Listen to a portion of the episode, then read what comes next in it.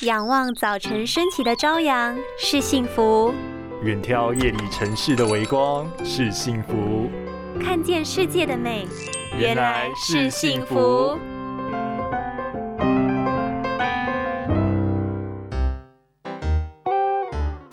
紫外线杀菌灯也会造成眼睛发炎。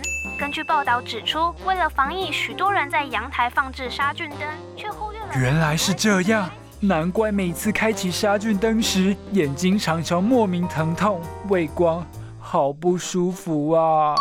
使用紫外线杀菌灯时，要保持良好的使用距离，才不会伤害眼睛哦。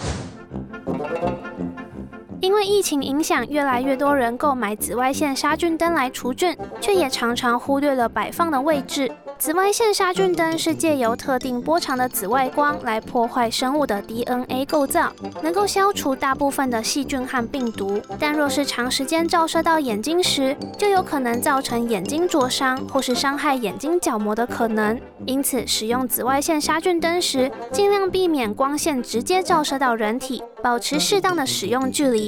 更重要的是，适量补充富含叶黄素、花青素、维生素 A 的深绿色蔬果，或是相关。优质的保健品，增加眼睛的抵抗力，让眼睛平时就能够得到良好的照顾，也获得充足的营养。拥有清晰明亮的视野就是幸福，看得见的保护力，世界革命。